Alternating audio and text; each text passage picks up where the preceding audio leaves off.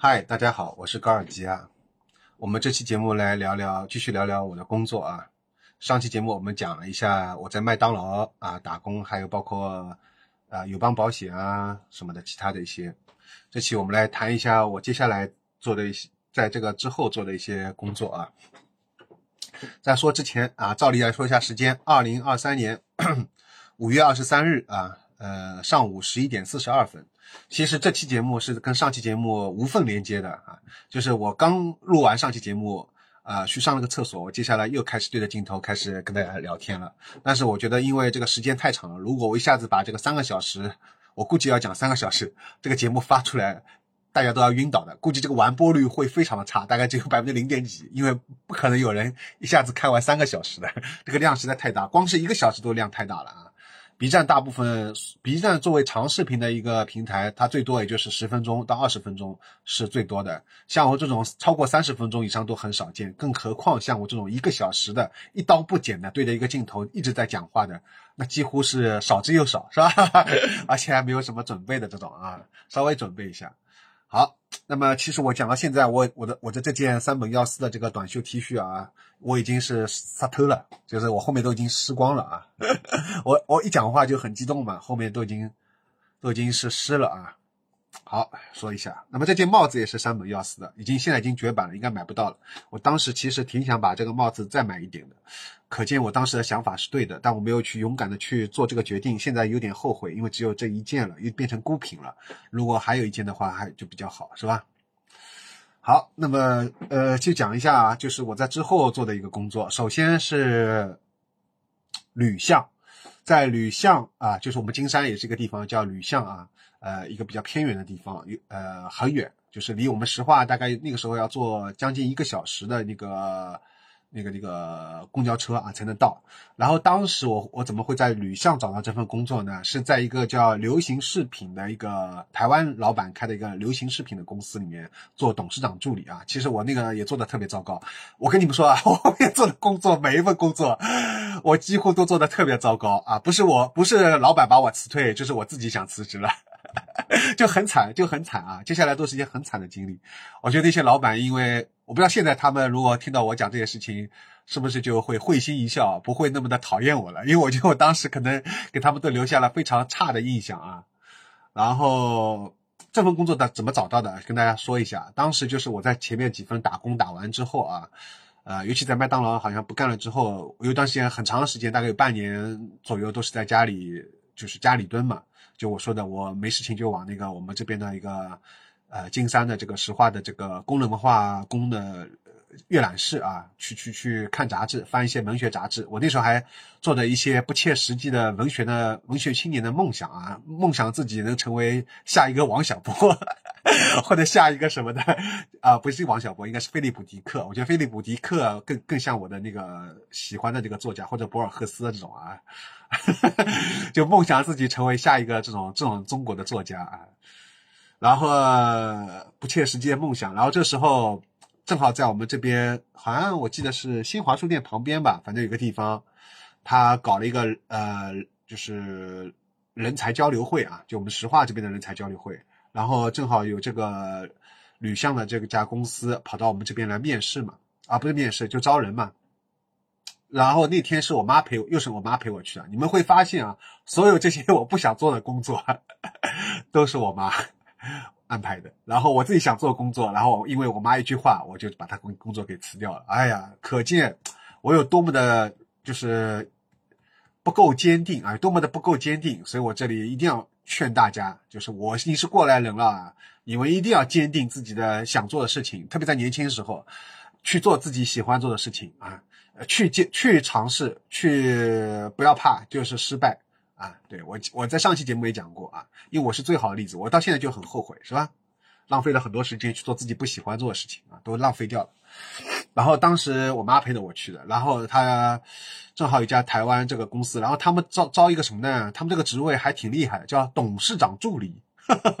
你们听上去是不是很厉害？觉得好像是一人之下千人之上的那种工作啊？其实不是的，就是相当于跟秘书差不多啊。就你要有要有点察言观色，但恰恰最是我最不最我最不适合的就是这种工作，就察言观色啊。我我最不，而且我自己最不喜欢察言观色。我最我最擅长工作就是像我这种做视频，一个人全包，然后我把这个作品交出来就 OK 了。跟人合作的这种事情，我通常最不最不擅长的。更何况还要伺候别人的话啊，还要去察言观色的话，结果这份工作其实我一开始我就知道我肯定做做不好，但我妈就拉着我，她说：“哎，她说你去试试看啊什么。”然后就跟那个面试我的那个人事部经理嘛就聊嘛，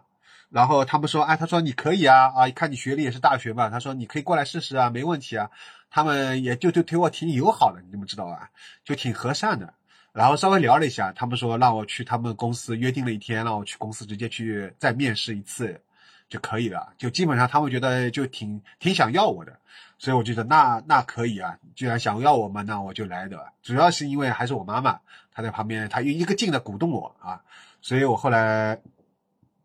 就到吕巷去了嘛，然后去面试了，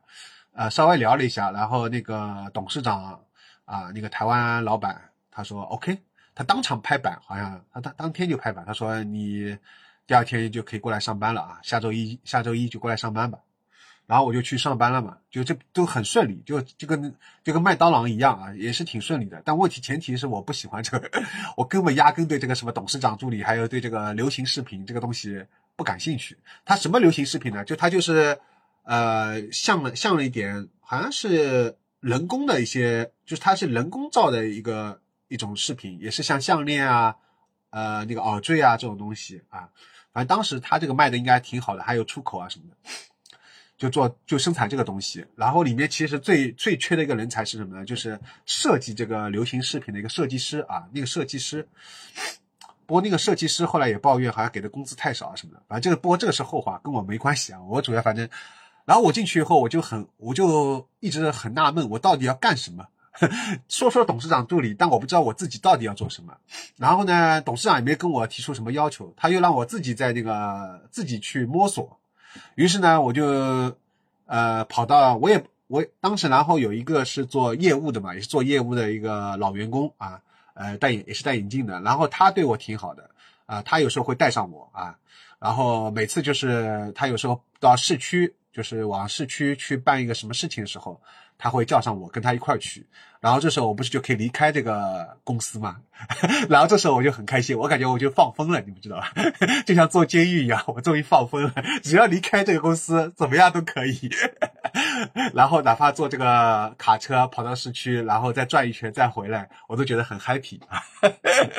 因为在里面我就觉得实在很无聊啊，实在很无聊，因为我不知道干什么。其实呢，现在能明白了啊，其实就是你首先要去摸流程。什么意思呢？就是说你要先去熟悉每一个环节。你作为董事长助理来说的话，就是你要去熟悉生产环节，对吧？还有可能包括设计环节，还有业务环节，就是等于是公这个公司的方方面面，每个部门你都要去熟悉。你不用会掌握呃这个技能，但是你要去熟悉每个部门的这个呃大大致在每个部门在干什么，就这公司是怎么运作的。然后呢，其次你要就是呃去帮董事长安排好这个每天的当日的这个流程，就是。日程安排，你可能要负责去帮他去搞定这个这个流程，还要去帮他去接待一些事情啊，反正就跟秘书差不多嘛，对吧？啊，反正就是对业务能力其实要求是挺高，但是关键是我对这份工作真的不想干，真的是很勉强，所以我就没有放在心上啊。然后我干了一件什么事情呢？我那个时候不是在那个工人文化宫那个图书馆，我们那个时候在大学时候，呃，受那个室友的影响，我就迷上了金庸嘛。我特别喜欢金庸，然后在那个时候大学时候看了那个金庸的几部小说，然后其中有一部《天龙八部》对我印象特别深刻，我一直还想再看一遍《天龙八部》啊，《倚天屠龙记》对，《倚天屠龙记》也挺喜欢，所以我当时在那个图书馆借了那个《倚天屠龙记》啊，然后然后我就把这个《倚天屠龙记》带到公司里了，然后我不是上上午早上的时候帮那个董事长就是茶杯洗好啊，什么桌子擦好，我就没事情干了嘛，我就坐在呃董事长这个位置上面。啊，不是坐他位置，他的位置不能坐，然后我坐旁边那个找一个位置，然后我就在那边呃放放呃 叫什么啊，把那个《倚天屠龙记》那个书皮拿掉，然后就放在那个桌子下面啊，偷偷的呃感觉好像是在很认真的在干什么，其实在看那个《倚天屠龙记 》，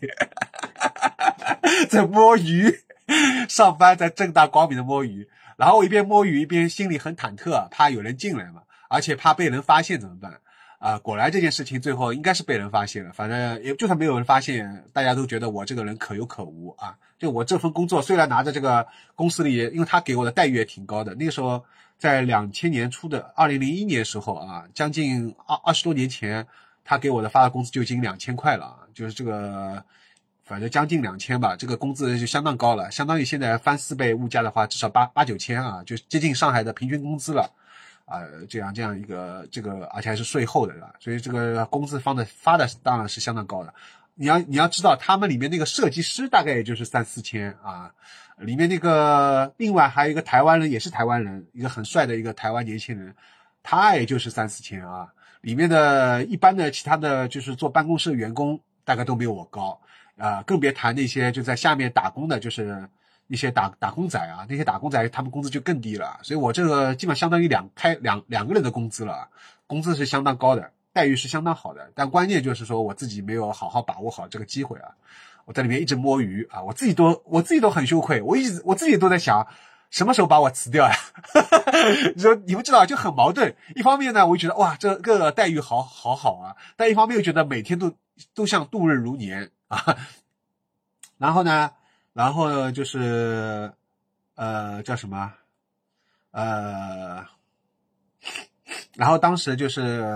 我们，我当时是一到五都是住在那边的嘛。然后他安排了一个寝室嘛，啊，说是寝室就是自己造的毛坯房啊，呃，就造在这个工厂里面的，就在工厂里面的。然后一个毛坯房里面呢，里面还住了三四个人啊，三四个员工，啊，然后其中有一个还跟我挺聊得来。然后当时我睡在那边的时候，倒是每天晚上，他们就十点钟吧，十点钟就熄灯嘛，然后我倒也倒也能睡得着啊，倒也能睡得着。现在我觉得是不可想象啊，因为在我后来彻底辞职之后，也就是在二零零四年、二零零五年开始啊，我就开始长期的失眠，从二零零四年到零五年到现在，你看已经差不多有十八年，就我说独居的十八年嘛，这独居的十八年当中，是睡眠一直有睡眠障碍。但是在唯独在那会儿上班的时候啊，呃，也可能为也可能一会儿因为那会儿还上班比较累嘛，啊，不管怎么还是比较累。总而言之，那时候，而且又是还在寝室里面跟那么多人一块睡觉都没问题啊，都能睡得着，而且睡眠质量相当好，晚上好像基本上不醒的那种，一觉到天亮啊。我也曾经有过一觉到天亮这种时候，啊，多多羡慕啊，多羡慕那个时候啊，又年轻又能一觉到天亮，是吧？然后。那个时候在那边睡觉啊，就然后当时有个同事跟我比较好，然后我们唯一的娱乐啊，在厂厂里边唯一的娱乐就是出去打桌球，因为吕乡是乡下的嘛，吕乡是真正的乡下，比我们石化还要乡下一点，它是一个小小村镇嘛，小镇上面，然后在那边有一有很多的这种就是保留着那个时候其实已经两千年了，但它还保留着中国的。呃，八十年代七八十年代那种娱乐，就是有很多的录像厅嘛，港台的那种录像厅，香港的录像厅，还有一种这种打桌球厅啊，打桌球的。然后也是在那个时候喜欢上了打桌球，啊，其实我在那个中学时候，我们那时候就有很多同学喜欢在工人文化宫那边打桌球，呃，我那时候就挺想参与的，然后但是就挺那时候还挺很内向，很内向的一个纯情的一个。啊，一个处男，一个一个一个一个孩子，然后所以就都还不敢上去跟同学一块打桌球。然后到那个到了那个上上班之后啊，在这个吕巷这个公司上班之后，然后终于在这个同事邀请下去打了那个桌球，呃，打的也不是很好，但是打的还挺开心的。啊，呃，反正就是这样一回事情，呃。然后当时，呃，到最后一天的时候，就是大概那边干了也差不多两三个月，反正好像也是没有干满三个月，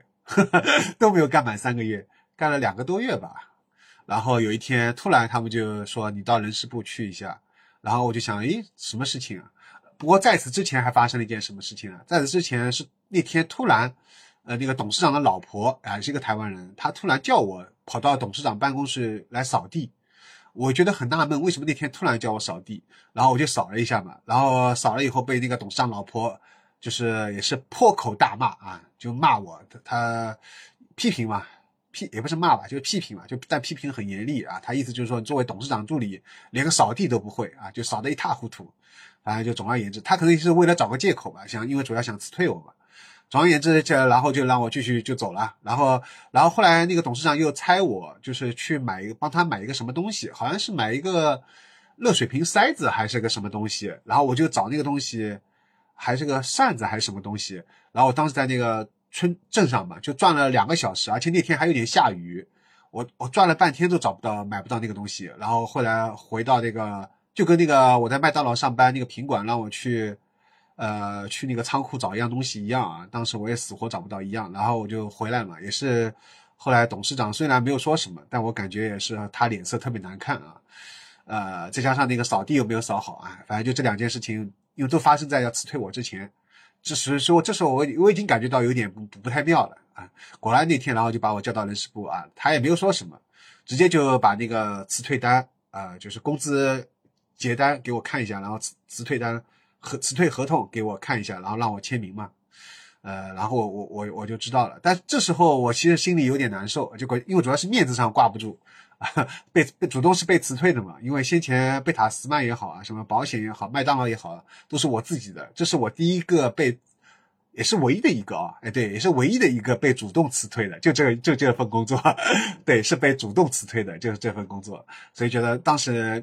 面子上挂不住啊，他特别也是特别羞愧，但同时呢，呃，被辞退之后签了合同以后，在回家的路上啊，坐在那个面包的那个巴面面包小小就是那种面包的小小小公交车啊，呃，那种那种上面时候，在那公交车上面，对，是个公交车上面的时候，我还舒了一口气啊，觉得啊，终于把我辞退了，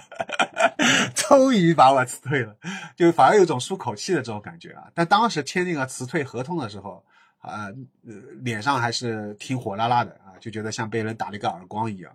啊，因为毕竟是别人要不要你了，是吧？啊，对，反正就是这样。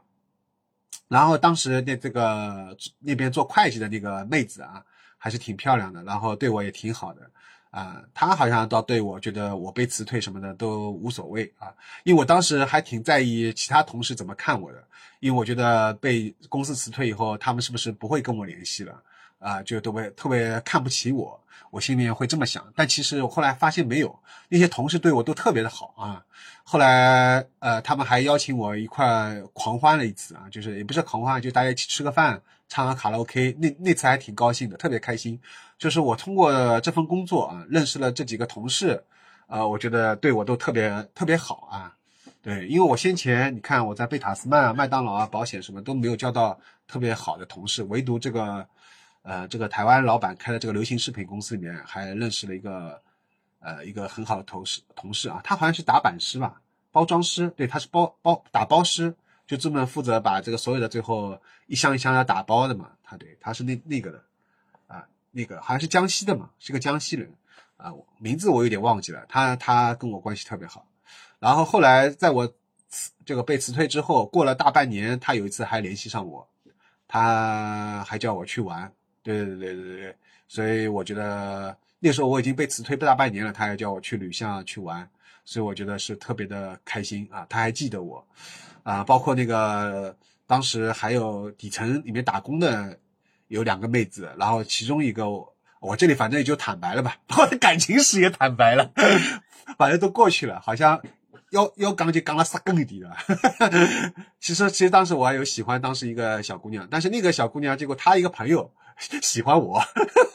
所以就有点三角恋的感觉。然后那个那个她那个小姑娘的那个闺蜜啊，所以还跑到我家来也玩过。对，那时候我们还搓搓个麻将什么的。但而且还送了我好多东西，送了我好多吃的啊！我要当时有点受宠若惊，我觉得特特别好。她还是个金呃吕巷的，应该是金山本地人吧？对对，金山本地人，嗯。对，反正但但是我我喜欢是他他的那个朋友啊，不不是他本人啊，我喜欢是他他的那个朋友，但他但他那个朋友又对我没意思，结果他对我反而倒有点好感，就是这种错开啊，反正就是这样一个一一段一段一段一段一段一段这个故事吧，反正后来也没有发展下去，就仅仅只是见过两次面，就打过两次麻将而已，就也挺可惜的啊，挺可惜，但人很好，金山那个也是金山本地人，他。人蛮好啊，人人相当好啊，送了我交关吃的么子。照理说我是南方啊，照理说我应该给他很多东西，送他很多东西，结果他反倒送我东西，是吧？所以说这个吕相事情我们讲了二十分钟了啊，就差不多就到此完结了，就流行视频。然后这时候呢，还发生了一件事情，就是我在我被辞退之后啊，喝口水，喝口水。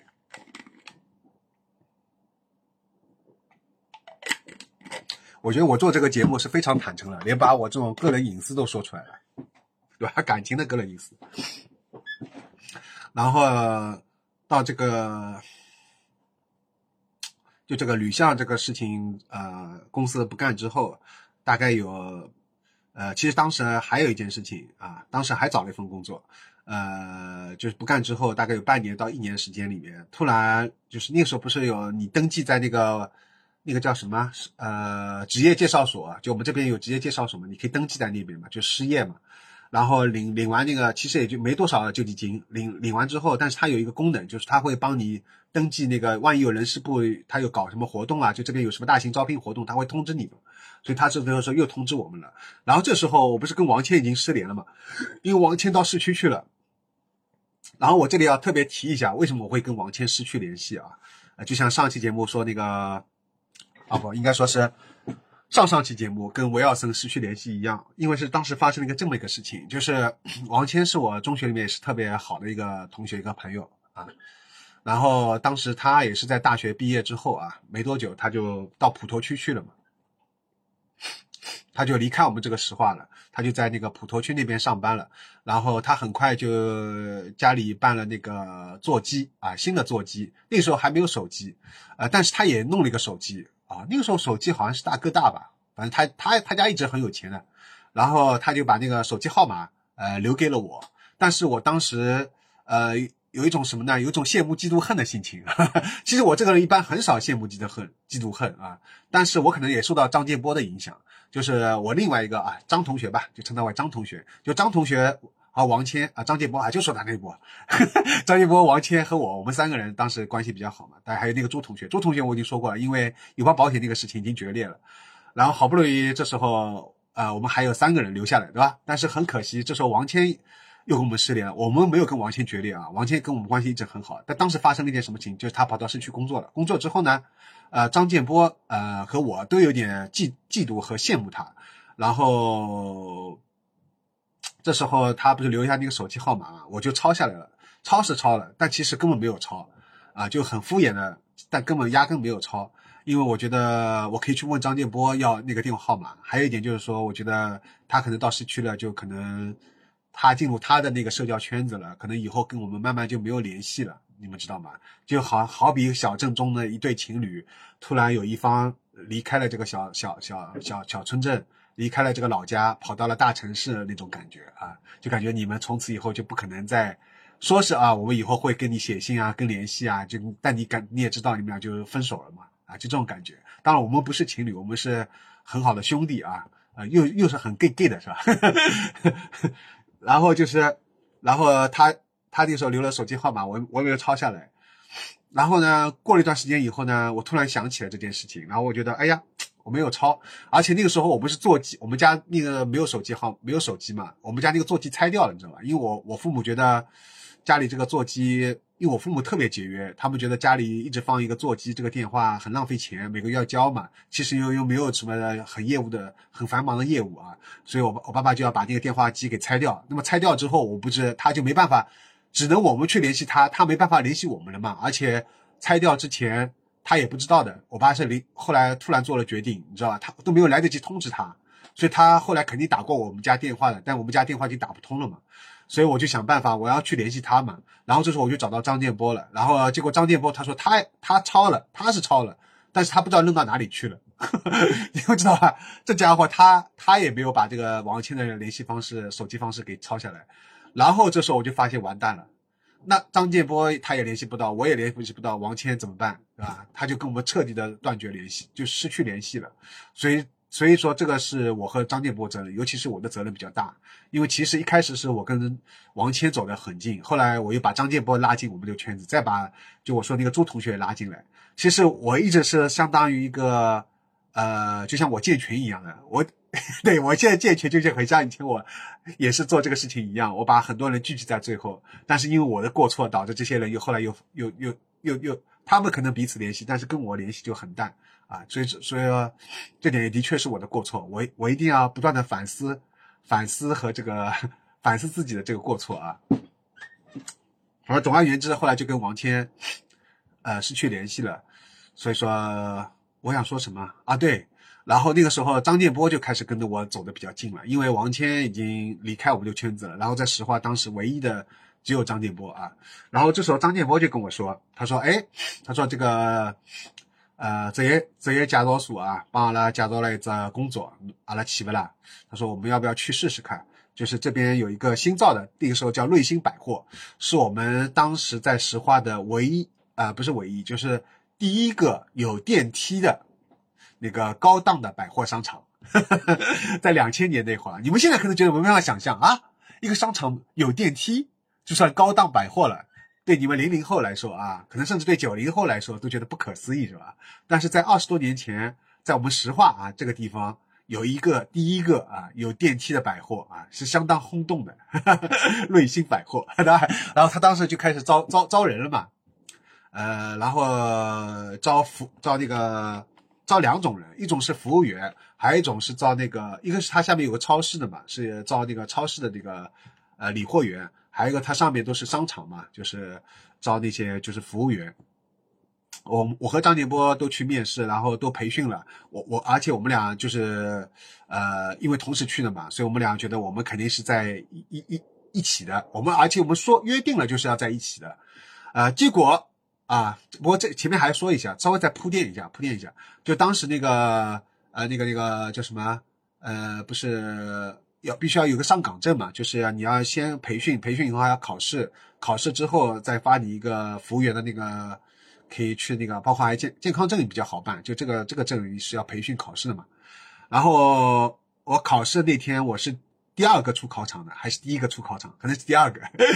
因为那个另外一个家伙张磊啊，他是他是第一个出去的，他考了十分钟他就出去了。我在他紧接之后，呃，我好像是在他交卷之后我就交卷了，然后我们俩出来，后来我们知道我们都是满分通过的，然后他们还在考试啊，在石化技校考的，然后当时有很多几十个人还在考试，我我和他是第一个和第二个出考场的，我们考十十几分钟就交卷了，唰唰唰唰就像。就像在抄答案一样的，因为太简单了，考试那个太简单了，相比我们以前的什么呃初中初中都简单啊，那个太简单。然后结果呢，因为考的太出色，产生了个什么问题呢？当时是这样，就是我们不是他最后考完试以后，他要分配岗位了嘛？我和张金波本来是在一起的，我们都是要分配到那个四楼的。我说比较啰嗦啊，四楼是什么呢？四楼当时应该是四楼啊。可能我记错，反正就在四楼的时候有一个这个管音音响的，就卖卖音响的，卖电视机的啊。呃，我觉得这个工作也挺适合的，因为我和张建波都比较喜欢音响嘛。然后呃，我我我和张建波也培训都在一块的嘛，我们就在一个一个，就是他不是把一批人一批人，就是像军训一样的列成一个方队嘛。我和张建波在一个方队当中的，然后这时候就开始报名字嘛啊，张建波啊什么什么，然后报我的名字，然后报报上去以后。就是你们都是在一起的嘛，我还挺高兴的。这时候突然旁边一个方队里面，呃，我们叫她胖阿姨啊，就是比较胖的一个阿姨，她是那个下面楼下底楼那个超市里面的。胖阿姨突然跑到我们这边来，跟我们要求换一个人过来，什么意思呢？就他们那边缺一个人，然后一个人可能临时不干了什么的，要我们这边拉一个人过去，跑到超市里面去干。然后结果胖阿姨就看中了我。把我要过去了，我当时特别火大，我当时想，我要跟张金波在这边卖音响的，我才不去你们超市了，为什么要叫我？可能后来我才明白啊，可能是因为我的一个考试考了太快了，我我我第二个交卷的嘛，这样你考官一看就很印象很深刻，然后一看你的卷子都是满分，对吧？考的那么考的那么出色，就笔试笔试考的太好了，你们知道吧？所以他就想把优秀的员工挖下去，但是我让他失望了。啊，我这个后话再说啊，然后我就被他挖过去了，然后我当时心里特别火，我因为我我我做我并不是想来做这份那个，我对超超市也好，其实包括对那个上面这个四楼卖这个音响，我都没有任何兴趣，我仅仅只是为了能跟张建波在一个一个地方上班，仅仅是我他也是为了这个目的，我也是这个为目这个目的，我们来再来这个地方上班的。结果好了，把我们分开了，所以就特别不爽。然后那个时候我就在超市里就开始不得不在超市里面做理货员了嘛。然后做理货员的时候，然后当时有两有还有两个同事，有一个同事呢，这两个同事呢话都特别多，你知道吧？上班老是喜欢讲话，然后我们三个人就经常扎堆在那边。就是嘎塞舞啊，就是开始聊天，就像现在我跟你们做节目一样，然后就拼命的讲话，然后那个胖阿姨每次看到我们都把我们批评一顿啊，包括还有一次我特别傻，就是那个时候在那个呃那个叫什么，就是在正式开业之前，我们不是要大扫除嘛，大扫除以后。啊，那个时候正好胖阿姨不在，就我们这个经理不在，然后有很多人都逃课了嘛，啊，也不是逃课，就逃班了，应该说对，逃班了，就他们大扫除完就提前就回家了，也就他们以为就可以回家了，呃，但当时是不允许的，必须要在那边再留两个小时才可以回家，没有到这个时间点嘛，然后我我们就逃班了，就回家了，结果被胖阿姨发现了，第二天就骂的狗血淋头，狗血淋头也是被骂啊。然后，所以他那个时候就开始对我印象就比较差了。他觉得我怎么老是在逃班，是吧？然后在上班的时候又老是不好好的在自己的岗位上面，老是三个人扎堆在那边聊天啊。每次都被胖阿姨发现，然后每次胖阿姨都对着我们三个人在骂，又是哪三个人，又是哪三只赤佬，那娘啊，一直在骂，知道吧？所以那个时候就经常开始被胖阿姨骂。但同时呢，后来胖阿姨又把我调到办公室啊，就是也不是调到办公室，就是下午有时候她突然。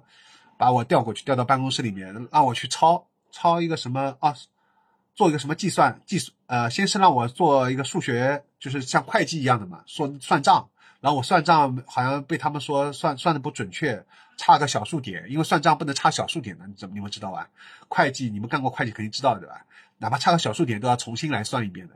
然后我觉得我觉得是差不多了嘛，好像小数点无所谓的嘛。他们觉得哎呀差个小数点不行，这个账算错了要重新算。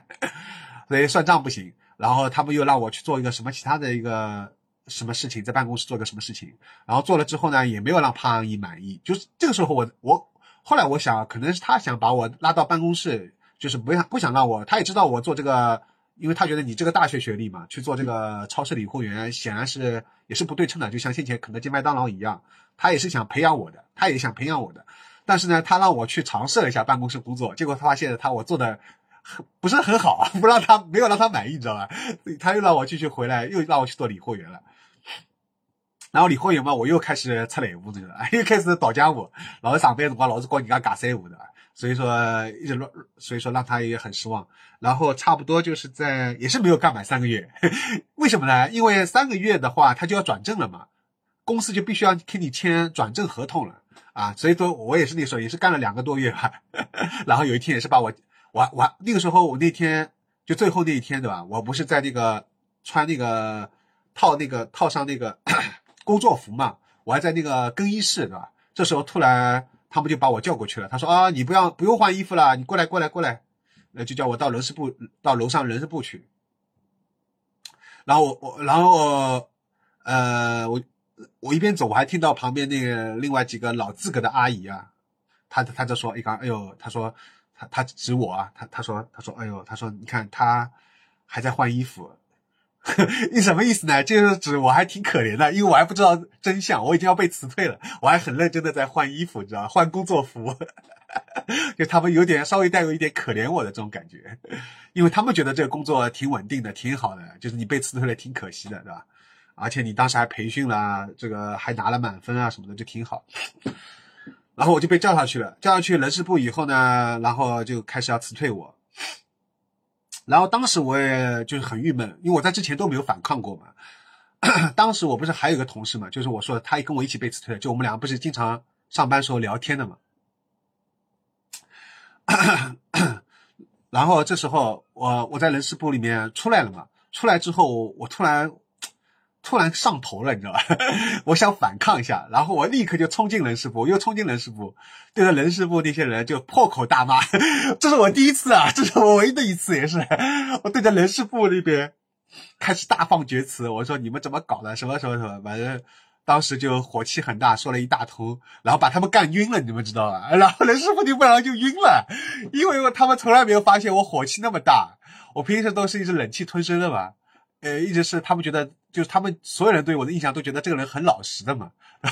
老老实啊，这个，哎呀，人一直都发福了，吃吃错药了，吃错药了，就到吃酒了，发酒疯了，然后在那边人师傅我就破口大骂，我就说说你们这你们这帮人不敢屌事，反正我当时忘记我就说什么事情了，反正就发一通牢骚，呃，然后他们后来说，他说啊，你火气不要那么大，他说。什么什么就安慰了我几句，反正还但还是把我给辞退了，就有点就有点像那个十动燃拒，你们不知道吗？现在不是有流行词吗？叫十动，十分感动，然后拒绝了对方，是吧？差不多这种意思。就听我说完一说完一通，他们安慰了一下我啊，那但你还是滚吧，滚吧。然后我那时候不是买了新买了一辆自行车嘛，还挺贵的。然后我到楼下。因为然后那天因为比较着急，因为那天我怕我还我还特别怕迟到，你们知道吧？因为我们那个时候停自行车不是专门有员工的停自行车的地方嘛，我没有去停到员工停自行车的地方，我就在那边还有一段距离的地方，我就停在随便在那边停找了一个地方就停了。结果我被辞退了之后，我到楼下，我死活找不到我新买自行车了，我才买没有多久。结果我那个自行车我就死活找不到了，然后我当时就特别的哇哇塞，就心里老难过啊，那晓得吧？那娘今朝又被辞退了，那娘接着车新买，接着车又没了，就两件事情困到一起了，你们知道吧？然后那个时候就觉得，哎呀，自己觉得就不应该在人事部发火，因为也许人事部不发火呢，我赶快下楼呢。就能发现我的自行车了，就可能在我楼上人事部发火的这段时间，我的自行车就被人家偷掉了，你们知道吧？这种事情就是这么的巧啊！就事后回想，觉得哎呀，其实还因为而且因为你对人事部发火也也没有用的呀，他们只是作为也是也是给公司打工的，他们又不是决决策权人，对吧？他们也没办法啊，他们也不知道你这个到底怎么个情况，所以其实。你对他们这个发一通火完全无无无做无用功嘛，对吧？你要发火应该到总经理去发火，或者对着胖阿姨发火的，应该把矛头指向这些人。对着这个迁怒与人事部其实完没有任何的那个没有任何的一个作用啊。总而言之，那是我唯一的次反唯一的一次反抗。哦，对，这样的话算是两次吧？对对对，加上那个流行台湾那个流行视频公司，对吧？是两次都被。都是被公司辞退的，好，哎呀，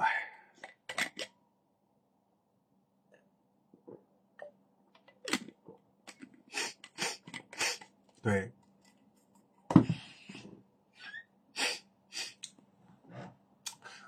所以那个后来就是被辞退之后，在家里又待了很长时间，然后这段时间的时候。呃，跟张建波关系还是不错，但是就是很遗憾，因为，然后后来我也还去瑞星百货跑到音响部去找他，找了两三次啊，在他上班时候，然后跟他聊天，但是他们那个呃音响部的那个就负责人啊，倒是挺友好的，看到我跟张建波聊天，也也没有批评张建波啊，就是不像那个胖阿姨对吧？啊，因为胖阿姨比较敬业，其实现在也想也想明白了，只不过是一个领每个领导的不同作风，是吧？这个领导嘛，可能他比较敬业，他比较认真，啊？他也没有错啊，所以我也没有去怪胖阿姨啊。总而言之，反正就是后来，呃，嗯，就是本来想预想好的，跟张杰波在一个。啊，一个百货公司里面一起上班，这个梦想又破灭了，算是梦想吧。因为觉得如果跟自己的好朋友啊，这个一起上班，应该挺开心的嘛，对吧？啊，好，所以就没办法了。呃，那么差不多这两，呃，这期节目也就差不多了，因为讲了快四十分钟了啊。因为再讲后面的这个事情，肯定要超。要专门讲一个小时啊，比我想想想象的中的讲的时间长啊！我也不知道这期节目会有多少人看，嗯，会不会我每一期播放量都在逐渐降低呀？我有种不好的预感。好，那么这期节目我也不知道什么时候发布啊，到时候看情况。那么关于这个呃吕相还有这个叫什么这个这个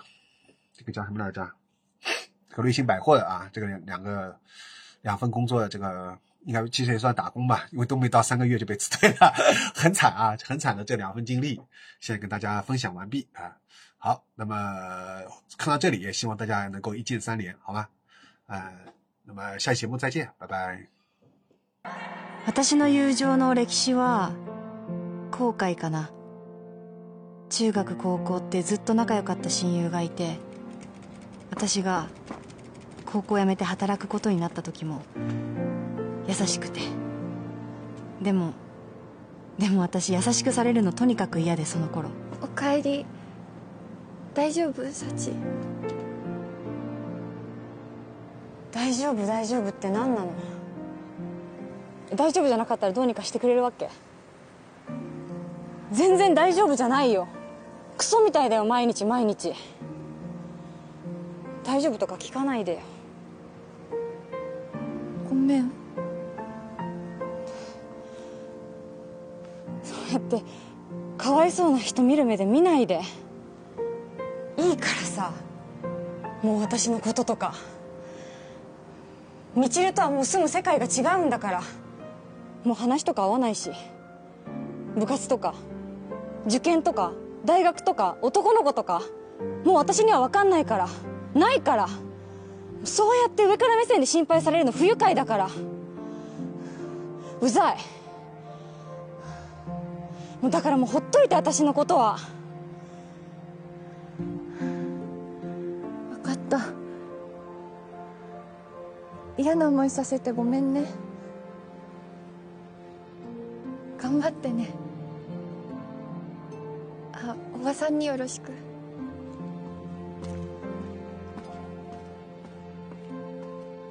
自分のこと最低だなと思った